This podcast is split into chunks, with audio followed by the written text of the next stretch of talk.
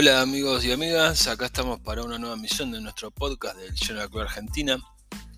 Hoy día lunes y vamos a comentar lo que sucedió en la última jornada, en la jornada 26, eh, donde el Genoa goleó 3 a 0 al Spal, que bueno, si uno lo mira así a, primera vista, el, el resultado 3 a 0 dice, bueno, partido tranquilo el Genoa pero bueno, la realidad es que no, lo fue para nada, porque como para ir adelantando un poquito la cuestión, el, partido se destraba a los 77 minutos recién.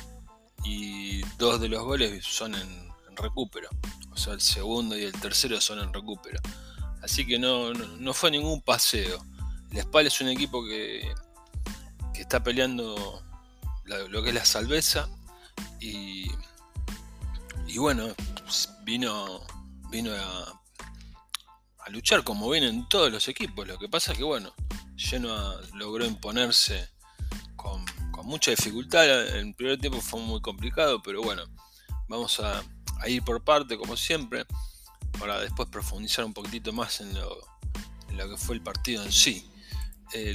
como les había comentado en, en, la anterior emisión, de vuelta jugábamos con todos los resultados puestos había una modificación porque el, Frosinone em, en un principio estaba eh, estipulado el partido frente a Parma eh, para el sábado. Igual era en un horario anterior al, partido de Genoa contra Spal. Pero después eh, se pasó para el viernes. O sea que el viernes jugó Pisa y Perugia. Y jugó Frosinone recibiendo el Parma y cayó derrotado el Frosinone en un partido donde la verdad que el, Parma lo habíamos visto allá cuando, cuando lo visitamos hace poquito y caímos derrotados, lo habíamos visto como muy fuerte. Y bueno, le ganó 4 a 3. Un partido que la verdad es que, aparte que le ganó de, de, visitante el Parma, ¿no? Eh, un partido que, que bueno, Frosinone no, se rindió, por decirlo, porque imagínense, 4 a 3. Y, sin embargo, bueno, Parma logró llevarse unos 3 puntos que son de oro, más que nada porque el Frosinone se estaba volviendo una plaza difícil de, de sacarle siquiera un empate.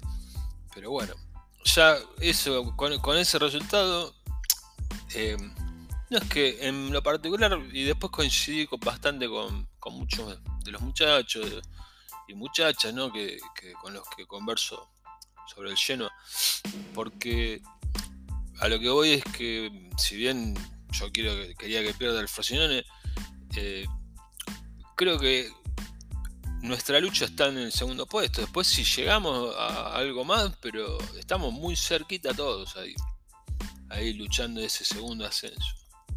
Y, vuelvo a repetir, a mí no me interesa subir eh, como segundo, subir en el segundo por haber logrado el segundo puesto. Lo que hay que evitar es el playoff. Y si hay que, y si hay que jugar el playoff, que ojalá que no, eh, si se sube con playoff, bienvenido también.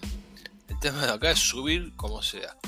Eh, por eso yo, por un lado, digo, bueno, está bien, es que buen resultado, cayó el Frosinone, ¿no? Pero por el otro, el Parma, y bueno, tampoco es que está ahí nomás, nosotros lo, tenemos a 9 puntos, está lejos. Pero es un equipo que lo vi que está fuerte, la verdad que está muy fuerte. Eh, de todas formas, yo si tenía que elegir, elegía a Frosinone derrotado, ¿no? Cosa que fue lo que sucedió, así que bueno, arrancaba dentro de todo eh, bien la fecha. Después, bueno, hubo algunos resultados que no fueron tan buenos, otros que sí. Por ejemplo, había empatado el Subtirol contra el Palermo.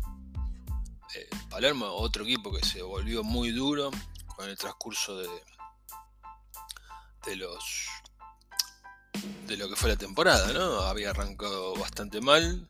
De hecho, nosotros lo, lo habíamos superado ampliamente en, en Sicilia, más allá de la derrota, pero después nos lo puso difícil en la vuelta. Y,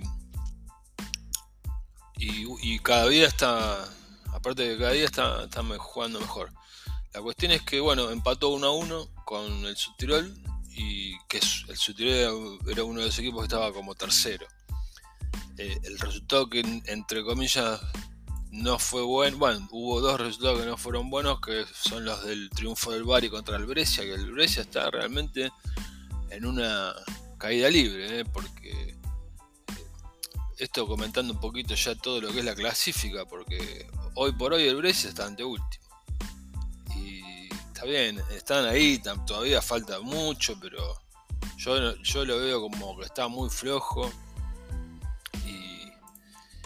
y bueno, cae derrotado en su propia casa, el Bari le, o sea, en la casa de Brescia, el Bari le gana 2 a 0 y el otro resultado es el Regina que le gana 2 a 1 al Módena, o sea, eh, sobre todo el Bari, que el Bari eh, quedaba a la línea nuestra con un partido más. Eh, la Regina inclusive es un equipo que a mí me, me genera que increíblemente, ¿no? Pero lo, veo como el, menos peligroso hoy por hoy, cuando en, algún momento por ahí parecía, pero no solo por cuestiones futbolísticas, absolutamente, eh, pero lo veo como el, como el más peligroso de, los que en este momento están peleando ese segundo puesto, ¿no? Que sería Sutirol, Bari y Regina, porque el Pisa estaba bastante más lejos. Eh, tiene 38 cuando nosotros tenemos 46. O sea que están a 8 puntos nuestros. Después viene el Parma justamente. Pero en un momento lo veía, lo veía como el más fuerte, pero de movida ya ellos tienen el mismo problema que, tuvimos nosotros a nivel el tema del pago de impuestos, que nosotros nos demoramos y no cumplimos, entonces nos descontaron un punto. Con el agravante que ellos directamente no lo pagaron. Entonces hay que ver qué pasa con eso. Ya se está hablando de quita de puntos por lo menos dos. Pero puede ser más.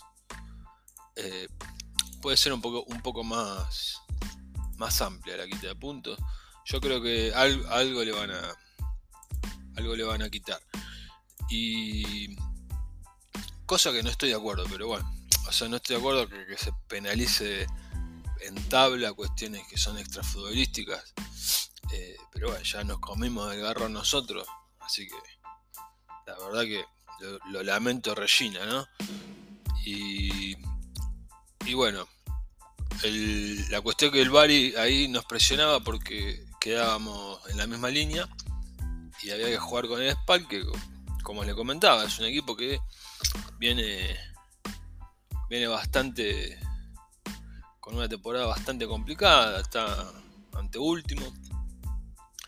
Yo recuerdo que hasta hace un, par de años inclusive ha logrado un ascenso a Serie A, pero bueno, está bastante lejos hoy por hoy de, eso. Lo que pasa es que, bueno, si uno se puede pensar, está inclusive el, Venecia ahí peleando lo que es la, zona baja y el Venecia descendió junto a nosotros hoy por hoy está fuera, ¿no? El Venecia, pero bueno, hay equipos como el Brescia, que el Brescia también.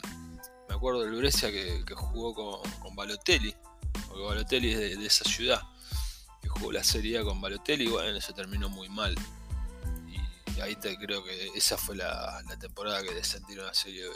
Y ahora están ahí. está bien, vamos fecha 26, que tampoco es que falta muchísimo, ¿no? Pero eh, están están ahí peleando descenso muy cerquita. Eh, en concreto el partido, este 3 a 0 que yo creo que no sé, yo ya me olvidé cuánto, tiempo pasó desde el último 3 a 0 del Genoa. Pero bueno, bienvenido. Y como para mencionar lo que fue la, formación inicial, más o menos como, como venía siendo algunos pequeños cambios, por ejemplo, bueno, Martínez en el arco, Sabelli por derecha, la dupla central que está muy firme, Bani y Dragusin que encima están haciendo goles porque de hecho el, partido se destraba con un cabezazo de, de que es el segundo gol consecutivo ¿no? que, convierte. Y la novedad fue que debutó Haps, que es un jugador que vino en el mercado invernal, es un jugador que nació Sudamérica, en Surinam, pero que es una colonia holandesa, en pleno siglo XXI seguimos con, colonia, ¿no? pero bueno. Y entonces tiene la doble nacionalidad, un muchacho, un moreno de unos 28 años más o menos. Y, jugó por la, banda la banda izquierda. La verdad que no, me terminó de convencer del todo, pero pero está bien. Eh, tiene tiene buen tiene buen pie. Lo que pasa es que bueno, hay jugadores que les cuesta un poco más adaptarse que a otros. Eh, lo bueno es que dentro de todo lo tiene Strutman, que es eh, entre comillas compatriota, ¿no? Y lo tienen de, su banda. Por, o sea, Sturman se suele ubicar por el lado izquierdo del medio campo. Y ya que estamos hablando de él, bueno, arrancó él con Badelg y Sturaro. En el medio campo son medio campo muy, muy eh, como, como muy experimentado, ¿no? Por, por no decir extra experimentado, porque, hay, eh, entre los tres no se sumarán eh, casi, o sea, pasan los 80 años entre los tres. pero anduvo muy bien. A mí me gustó sobre todo Sturaro, que como les decía, eh, me gusta el, tema de que, bueno, fue capitán nuevamente, me, gusta el tema que, sea un tipo que, que ponga ahí la voz, el grito, ¿no? Se come amarillas, bueno, se come una amarilla, pero por una jugada y aparte una amarilla totalmente como fuera de no fuera de contexto, sí, fuera de contexto del partido, porque hay una jugada que es increíble, ¿no? Que eh, quizás en otro momento, ¿no? Mucho más adelante del partido, pero fue una pelota que se estaba yendo y en el dentro antes de, o sea, antes de que se vaya eh, un jugador del, del espal la agarra con la mano eh, pero como, como ese impulso que uno tiene cuando. para que no se vaya, pero la agarra con la mano, pero. O sea. así literal. Eso es, amarilla, pero. ¿Cómo les podría decir? Es amarilla eh, de cajón. No, no, hay, no hay discusión posible. Ahí no, hay, no vale la intención, no vale nada. Eh, es amarilla. Y el tipo no sacó nada del árbitro. O sea, de hecho, a Goodmanson lo, lo cagaron a patada, hablando mal y pronto. No sacó, no sacó. La primera amarilla la sacó. La primera y única amarilla. Para los contrarios la sacó en, en el segundo tiempo. Eh, la verdad es que dejó jugar mucho al rival. Dejó pegar mucho al rival. Eh, Genoa eh, bueno, me faltó arriba porque arriba jugamos con Goodmundson Yayelon. Y arriba, como centro delantero, jugó Puskas porque Kodas se, es como que tuvo una molestia en el calentamiento, iba a ser el titular y tuvo una molestia en el calentamiento. Y, y bueno, entró Puskas. Yo me acuerdo que la transmisión del partido, cuando estaba por empezar, sabía que jugaba coda de arranque. Y de repente cuando ponen la formación ponen Chalsi. Qué sé yo, no vieron que miro los partidos acá en, Argentina, miramos Sudamérica, miramos los partidos como podemos, ¿no? Pero bueno, siempre de alguna forma si se quiere se puede, se puede ver. Y no sé qué transmisión enganché, malísima. Eh, yo cuando vi Yalcin de arranque no lo podía creer. Pero. Ese sería la. la no sé, pero que. Está atendiendo ahí a. No, quiero decir ninguna barbaridad, pero bueno. Como le dije, lo, que sí nos, está robando. Eh, o sea, le está robando a la sociedad lleno eh, un año de sueldo. Así de, así de simple lo, de Yalcin. Eh, y después voy a comentar un poquito más porque por suerte ni siquiera entró porque entró otro jugador que después les voy a comentar. Cuestión que ese fue el equipo de arranque y como siempre nos cuesta mucho porque tenemos la pelota, la tocamos y cuando parece que se abre el hueco no, no logramos no logramos profundizar. Y, es, es un problema muy recurrente ese de Genoa. Y de hecho cuando finalizamos las jugadas la verdad es que no las finalizamos de la mejor forma por eso es que recién el partido se abrió a los 77 habiendo tenido tanto tanto control del partido. Ojo, el Spal presionó, metió y jugó también, pero, pero bueno, eh, un poquito también con la complicidad del árbitro dejó jugar de más eh, y dejó cortar de más. Y, lleno también que no, logra profundizar como corresponde. Eh, tuvo Puscas, tuvo dos. Y la verdad es que el primer tiempo, ¿no? Y después en el segundo tiempo tuvo otra más. La verdad que no estuvo fino. Es un poco lo, que hablamos, ¿no? A veces busca de repente. Eh, a los dos minutos abre el partido en un bari. En un bari lleno donde hay 45.000 personas. Eh, y de repente no, tiene tres claritas y no, no puede pegarle como corresponde. Pero bueno, son. A veces se depende mucho de las individualidades. De hecho, el partido que hizo Gudmundsson creo que fue el mejor partido que, hizo desde que llegó a, a, Genoa y es mucho decir. Y de hecho, creo que el otro día dije algo similar, pero este fue superior. La verdad que jugó a otra cosa. Gudmundsson jugó otra cosa, es un tipo, ojo, es un, es un muchacho muy joven, lo que pasa es que, claro, como es islandés, es, difícil que se destaque, eh, en el sentido de, de que se destaque a nivel eh, mediático, porque ¿quién busca jugadores de Islandia? El otro día estaba leyendo que la, sociedad llena contrató a, a varios jóvenes talentos de, de, un país eh, que no, tiene tradición futbolística y, yo creo que son buenas son buenas inversiones esas, eh, esas. son jugadores sub 16 inclusive pero me parece que eso es pensar en el futuro a mí me, gusta que, sea así, porque si no terminábamos como, como siempre eh, contratando a Pandev, ¿no? que la verdad que agradecido por todo lo que hizo, pero es un tipo que no, tiene poder de reventa eh, comprar a un jugador así.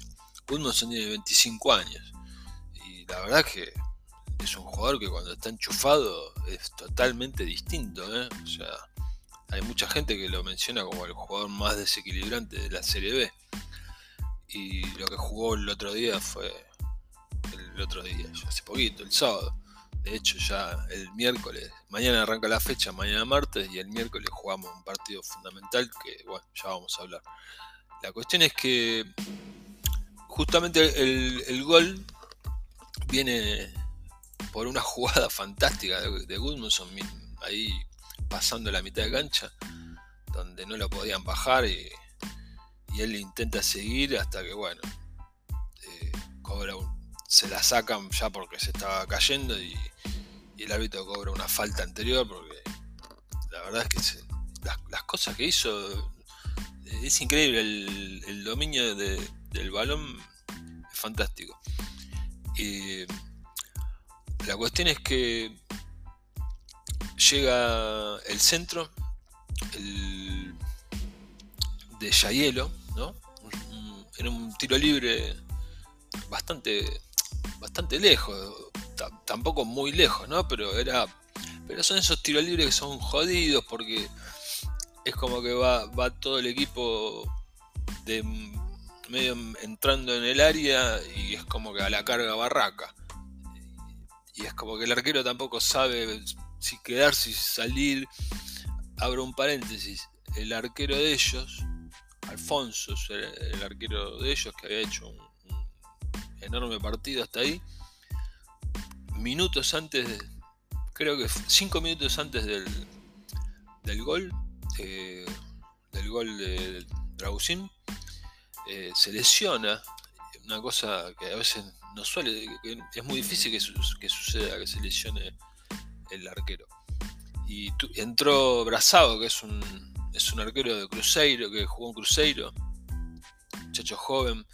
Y la verdad que los brasileños, algunos, ¿no? Pero son, son payasos, porque atajó una pelota, apenas entró, atajó una pelota con la cabeza, le pegó en la cabeza, ¿no? Eh, y se la festejó a la Nord, así, porque atajó de espaldas a la Nord, ¿no? En el segundo tiempo fue. Se la, se la, se la festejó como si, no sé, como si hubiese atajado el último penal de, la final del mundo en una tanda de penal, no sé. Una ridiculez porque a los dos minutos se comió se comió uno y después se comió dos más. Pero bueno, son así, los, brasileños viven el fútbol de esa forma. Así que yo no, no los juzgo porque cierta forma tienen su encanto y, y aparte acá es para reírse porque le salió muy mal al arquero contrario. El tema cuando le pasa al revés, ¿no? Cuando cuando, cuando lo, lo hacen en el equipo de uno. Cuestión que, que, bueno, como decía, es muy difícil para los arqueros ese tipo de jugada porque es como que también la defensa no sabe si tirar el orsay, si meter la otra vez nos pasó a nosotros, que Puskas por retroceder tanto la terminó metiendo el mismo. Eh, en fin, cabecea eh, Dragusín como, como manda el libreto de pica al suelo, inatajable para este muchacho Brazao, que la verdad que demostró que no, estaba no estaba muy en condiciones. Y y bueno, todo, la verdad que todo nació de esa jugada de Goodmanson. Este tipo, la verdad que 25 años tiene el islandés. Ojalá se lo pueda mantener y que él también pueda mantener este, este nivel, ¿no? Porque a veces ha tenido partidos bastante intrascendentes. Y bueno, antes del gol, como para hacer bien la cronología, ¿no? Antes del gol había entrado Bogliaco por Sabelli y había entrado Eddie Salcedo, el debut de Eddie Salcedo, que es un jugador de la cantera nuestra y que terminó pasando por varios equipos, entre ellos el Inter, y que es propiedad. Pero yo después quiero averiguar bien porque creo que nosotros tenemos la posibilidad de hacer un rescate. O sea, es un préstamo con, con rescate si lo deseamos, ¿no? Así se manejan las fórmulas a veces de, compra y venta o de préstamos. Y bueno, entró, o sea, el gol llega cuando ninguno de los dos delanteros que solíamos poner en titulares estaban en campo, porque era Eddie, Eddie Salcedo el, que estaba. Eh, y acá es donde vuelvo porque en general en este momento entraba Yalcin por suerte se quedó ahí aumentando su panza, ¿no? Porque desastre, lo de yo ya estoy envenenado con Chelsea, pero bueno.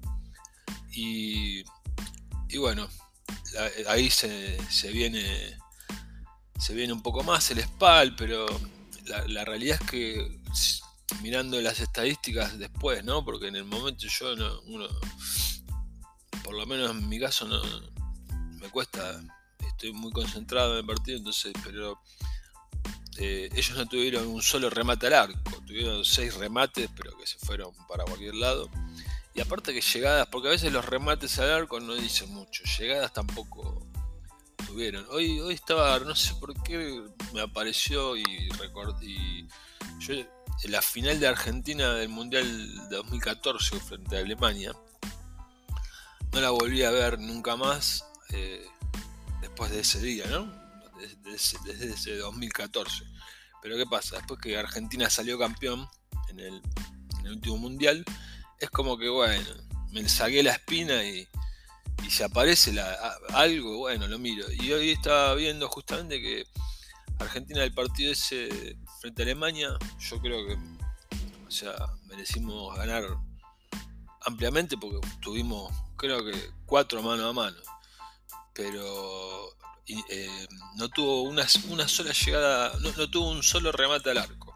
Claro, ¿qué pasa? De los tres, de los cuatro mano a mano fueron afuera, entonces se contabiliza como remate al arco, perdón, como remate, pero que no, que no fue al arco. Por ejemplo, nosotros tuvimos 20 remates contra el Spal, de los cuales 5 fueron al arco. Eh, pero bueno, esto es un poco el tema de la estadística. O sea, ellos no. Pero es importante puntualizar que el SPAL no tuvo uno solo al arco. Eh, como para que se entienda que venían, venían presionando, pero ellos tenían que por lo menos empatar. Eh, de hecho, creo que. Yo no sé si quería. si, buscaron el triunfo, pero. no lo descartaban como una posibilidad en el sentido de que necesitan puntos, pero ya.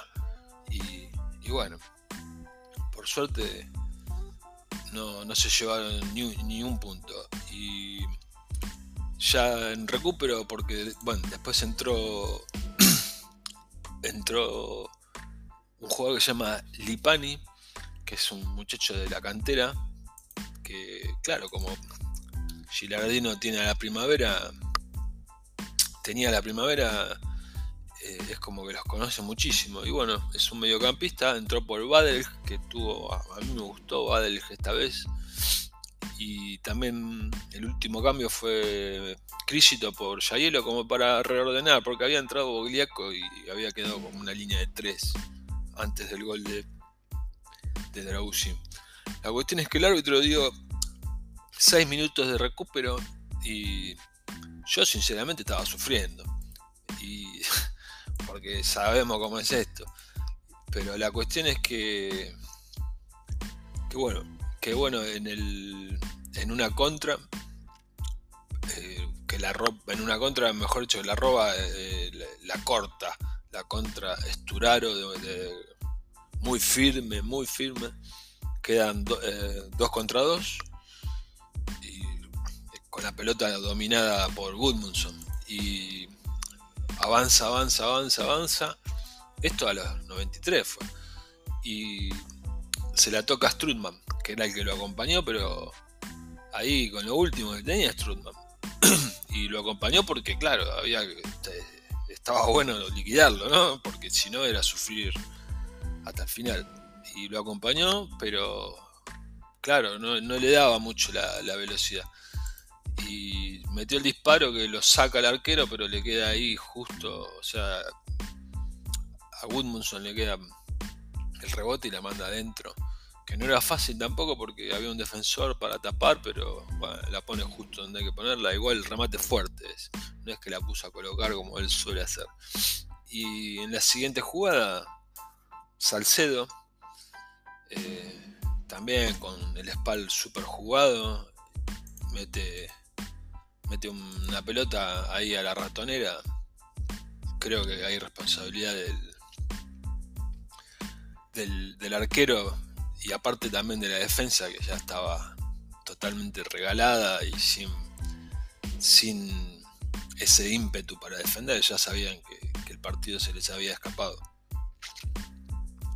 Pero lo cierto es que Salcedo mete un gol en el debut Soto Lanor, festejándolo ahí, donde él nació y se crió, ¿no? O sea, él es genovés de, raíces colombianas. Y, y, bueno, la verdad que volvió a casa y de la mejor forma porque nada mejor para un delantero que convertir. Metió el gol y, y terminó el partido, 3 a 0. Vamos a hacer un breve corte y ya, finalizamos lo que es la emisión comentando un poquito qué es lo que se viene, que es ya muy, muy prontito.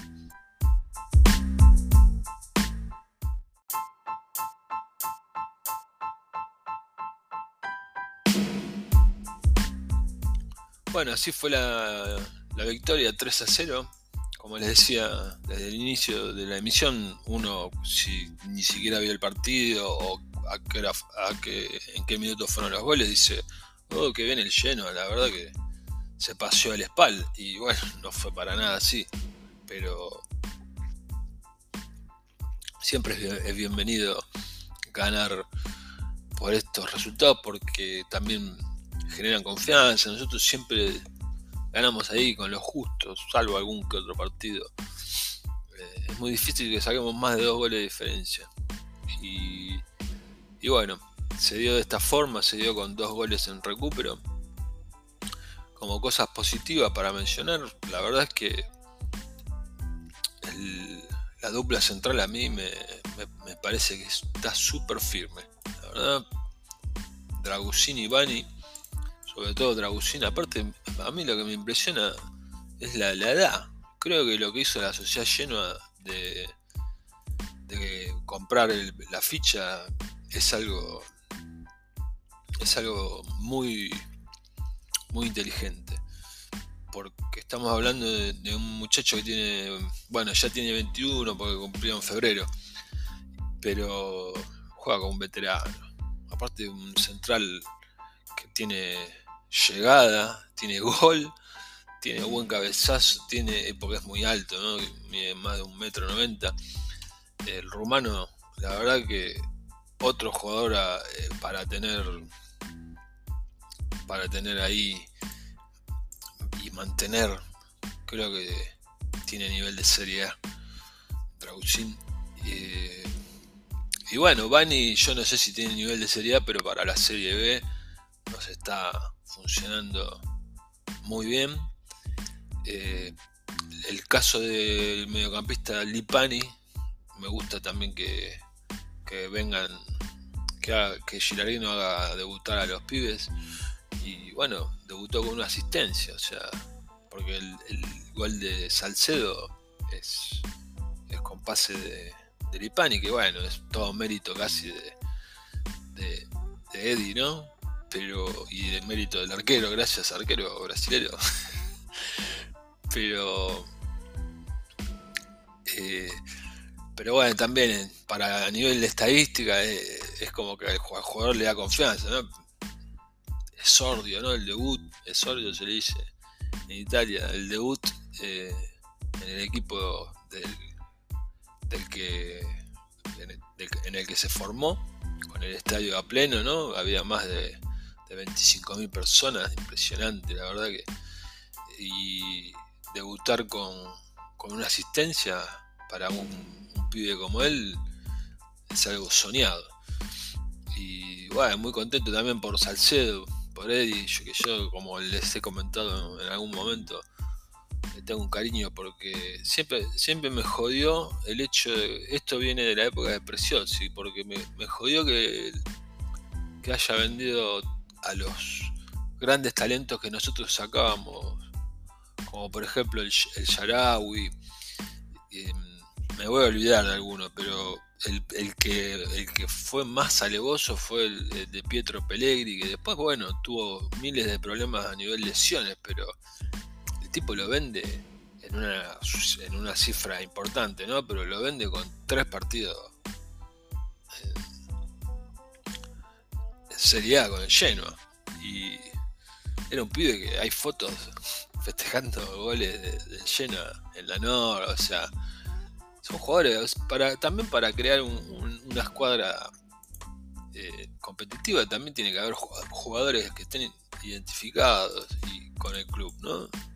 Eso no, no va a cambiar. Por más que acá la plata mande, eh, los jugadores tienen que estar identificados, tienen que saber eh, dónde juegan y tienen que estar cómodos y, cómodos en el sentido de sentirse parte ¿no? del club, porque, porque esos jugadores que andan rumbeando por todos los, los clubes, y la verdad es que no, yo no, sé, nunca fui muy amante, quizás es, es muy de vieja escuela, ¿no? Esos jugadores como que se le llama One Club Men, ¿no? En Inglaterra. Eh, por ejemplo, acá en Argentina eh, mi, equipo de Argentina, que es independiente, tenemos a Boccini. Y, bueno, ese tipo de jugadores no, no hay. Boca eh, tuvo Riquelme que no, no llegó a ser One Club Men porque tuvo un paso por, por el fútbol español. Por Barcelona primero y bueno, con Bangal, que ya sabemos, ¿no? lo que pasó ahí. Y después tuvo un paso muy, muy bueno, por no decir excelente, por el Villarreal, que lo llevó a, semifinales de, Champions League, a un equipo que, tiene una cancha para 40.000 personas en una ciudad donde viven 40.000 personas. Y se llenaba, o sea, no quedaba ni el loro cuando jugaba el Villarreal de Riquelme. Yo lo respeto mucho a Riquelme y después, bueno, volvió a Boca y son, son esos jugadores que, se identifican muchísimo. Distinto, por ejemplo, ya por ahí me estoy yendo un poco, inclusive ni siquiera es mi equipo, ¿no? Pero me acuerdo Tevez que se fue medio como en la... no, digo en la cima, pero estaba muy bien en, Juventus y volvió a Boca y de repente le llegó una oferta de China y se fue a China. Después volvió de vuelta, pero esas cosas no, no, no me cierran. En fin, eh, creo que hay todo un plan, ojalá sea así, hay todo un plan de la sociedad llena como para armar un equipo que sea competitivo si se llega a subir. Pero ¿qué pasa? Primero hay que subir, porque volvemos un poco a la actualidad. Nosotros quedamos, que es con esto que era lo que quería cerrar, nosotros quedamos en, en la posición, bueno, seguimos siendo los escoltas, ¿no? Los escoltas absolutos, o sea, eh, en soledad, por suerte. Hoy por hoy estamos a 9. Les, contamos dos, no, perdón, les contamos 3 a Frosinone porque perdió. Pero miren qué lejos que está, que están a 9. Por eso yo sí, lo, que les digo, me parece que tenemos que apuntar a que los de abajo no se acerquen de más. Sobre todo porque tendríamos que llegar a lo que es el final de la temporada con un poquito de comodidad, porque si no vamos a tener finales tremendas porque nos va a tocar el Bari y el Frosinone al final de la temporada. Eh, y bueno, hoy por hoy lo tenemos al Bari ahí nomás, a 43. Después tenemos, o sea, a 3 puntos. Eh, no cambia nada, digamos, con el Bari. Lo que cambió es que el Regina. No, el Regina no cambió, también quedó a 4, pero como les decía, el Regina creo que va a tener, va a tener descuento de puntos. Lo que sí cambió es que le sacamos 5 al Subtirol, porque quedó en 41. Pero ¿qué pasa? Eh, nosotros ahora tenemos que jugar en, tenemos que jugar en, Cagliari, en Cerdeña, el miércoles. Es un partido que es muy difícil. Eh, el Cagliari descendió con nosotros y ellos están con muchos altibajos. La verdad que no, no están teniendo una buena temporada de Serie B, para nada. Eh, ganan, empatan, pierden, vuelven a ganar, vuelven a empatar, vuelven a perder. Pero es una visita de riesgo allá. Siempre es una visita de riesgo. Y aparte que tienen un equipo que no tendría que estar donde, está. O sea, el Cagliari tiene, tiene nombres interesantísimos. Pero bueno, no, no está funcionando, sobre todo porque se le fueron algunos, como Joao Pedro, ¿no? que fueron los, viejos estandartes del Cagliari ese que peleó, peleó siempre en la Serie A. Peleó, digamos, como pudo, ¿no? Pero estaba, era a nivel de Serie A. Joao Pedro, por ejemplo, fue uno de los que no, no se quedó a jugar la Serie B y era el, principal jugador de ellos. Eh, la cuestión es que es una visita de riesgo y yo no quiero hacer futurología, ¿no? Pero el Bari, que es el que nos está ahí persiguiendo, tiene que recibir al Venecia. Y el Venecia es un equipo que yo lo, lo veo bastante flojo y de hecho no, no está fuera de lo que es zona de, descenso directo, pero hoy por hoy juega un. tendría que jugar un play-out. Que es eh, cuando se enfrentan. O sea, descienden tres y los dos siguientes de abajo juegan un play-out para ver cuál es el, cuarto descenso.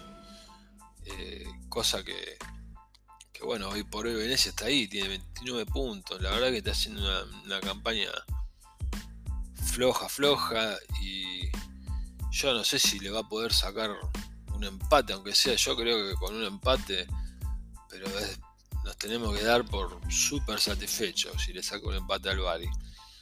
Y sumado a eso, yo voy a que también a que creo que hasta un empate nosotros sacarle a, al Cagliari allá no es para nada un mal resultado. Creo que es un muy buen resultado. Si le podemos ganar, pero obviamente.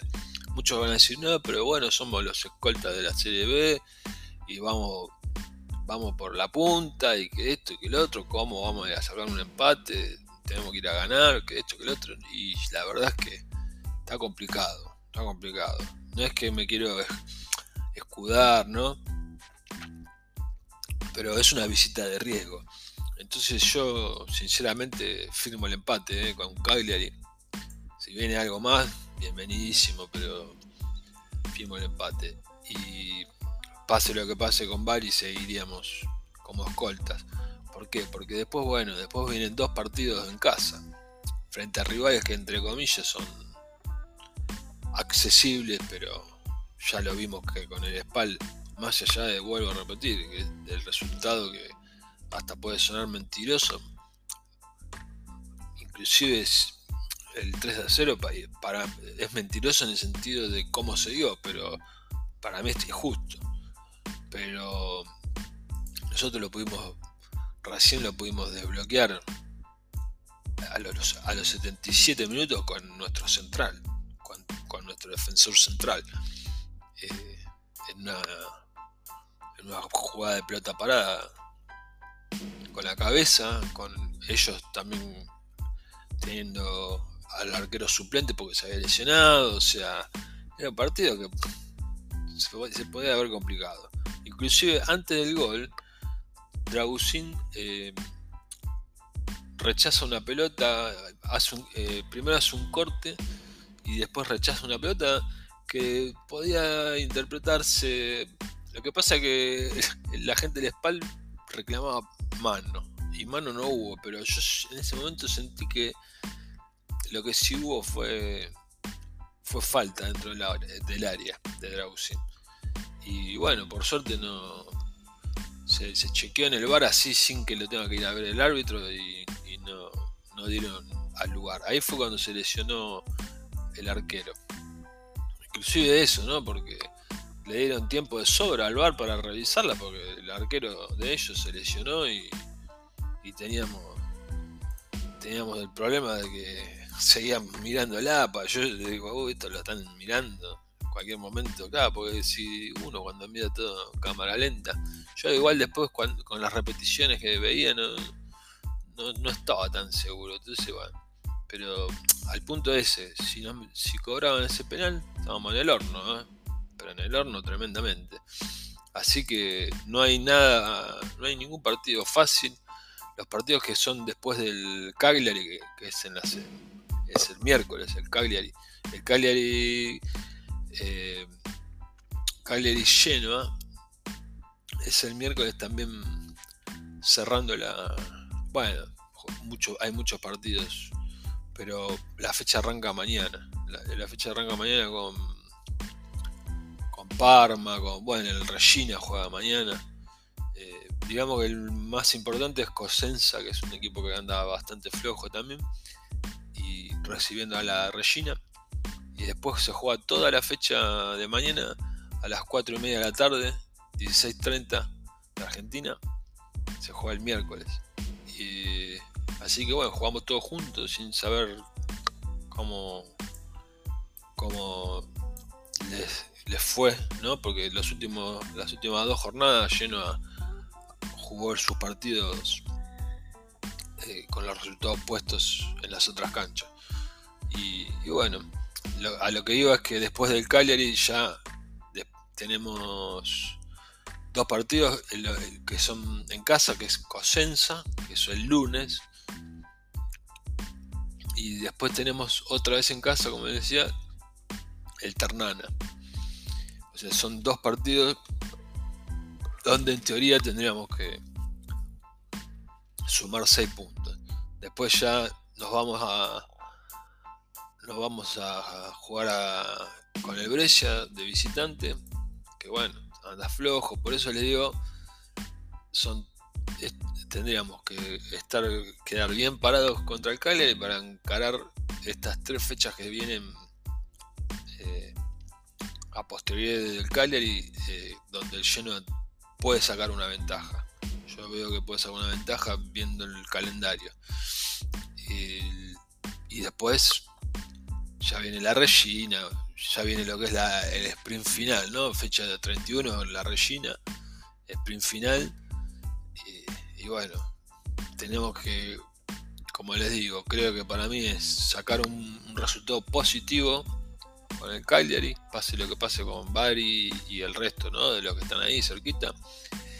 Y, y después aprovechar lo máximo posible las tres fechas siguientes donde enfrentamos a rivales que no nos la van a dejar fácil porque están todos peleando salveza y, cuando pelean salveza también se pone jodida la mano.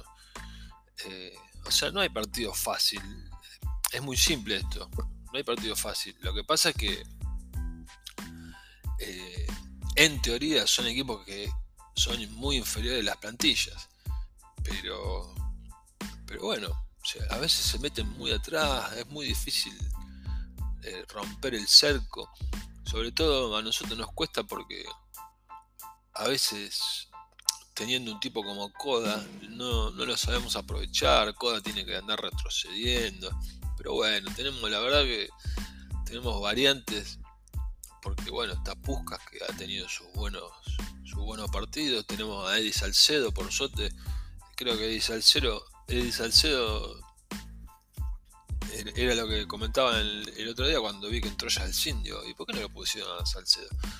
Eh, lo, creo que Salcedo lo sienta para siempre a Yalcin en el banco y en el sentido de que lo sienta para que no se levante ni siquiera en el segundo tiempo.